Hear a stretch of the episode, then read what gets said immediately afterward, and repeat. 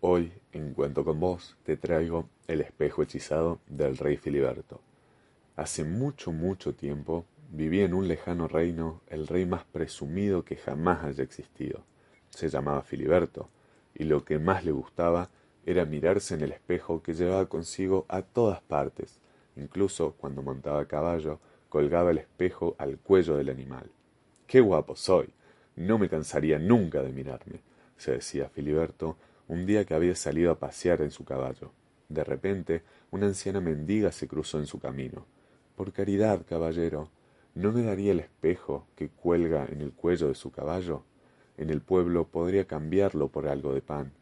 Al escuchar la propuesta de la anciana, Filiberto casi se desmaya.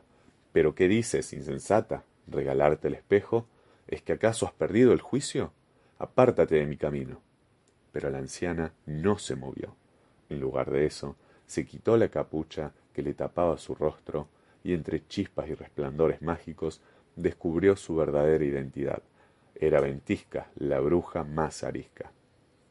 Rey engreído, gritó, te equivocaste al insultar a una bruja. Y murmurando, para que Filiberto no pudiera escucharla, recitó el siguiente conjuro. Barrabín Barrabel, el espejo será cruel, y no verás ya tu rostro, sino tu alma negra en él.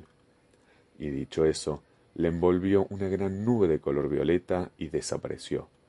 No me dan miedo ninguno de tus conjuros, gritó Filiberto, fingiendo indiferencia, pero de reojo espió su reflejo en el espejo para poder tranquilizarse. Estoy horrible. aulló apenas se vio. Efectivamente, la imagen que le devolvía el espejo no era la del joven apuesto de siempre, sino la de un ser monstruoso, de piel verde y lleno de verrugas. No puede ser, gritaba mientras regresaba galopando al castillo, presa del pánico.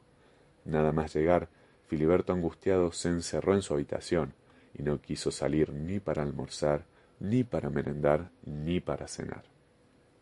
Pasaron los días y el hechizo, lejos de mejorar, empeoraba. Todas las mañanas Filiberto se miraba con miedo en el espejo y todas las mañanas descubría la imagen de un monstruo cada vez más monstruoso. Empezó entonces a ausentarse a las reuniones de sus ministros y desatendió por completo los asuntos de su pueblo. Sus súbditos cada vez estaban más descontentos con él. Nuestro rey es un holgazán, se decían los unos a los otros. No sirve para nada, ni siquiera sale de su habitación.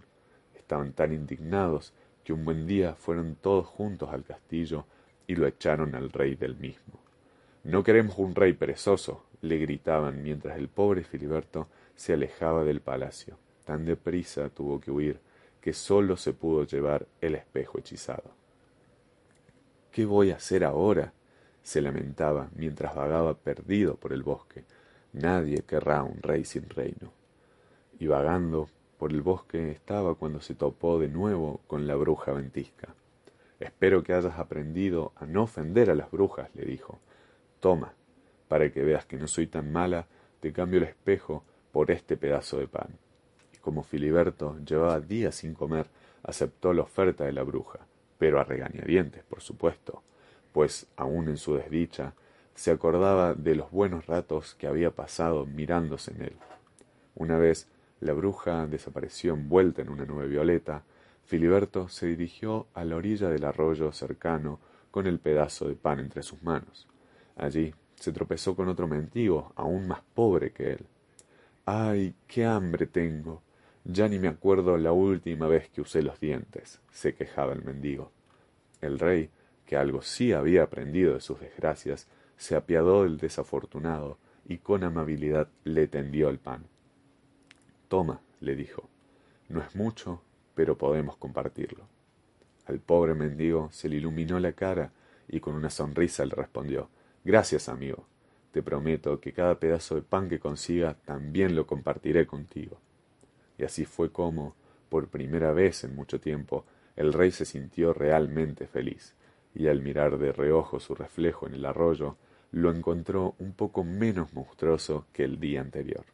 Y así termina el espejo hechizado del rey Filiberto, del autor Martín Roca. Soy Lian Chanzar y esto fue Cuento con vos.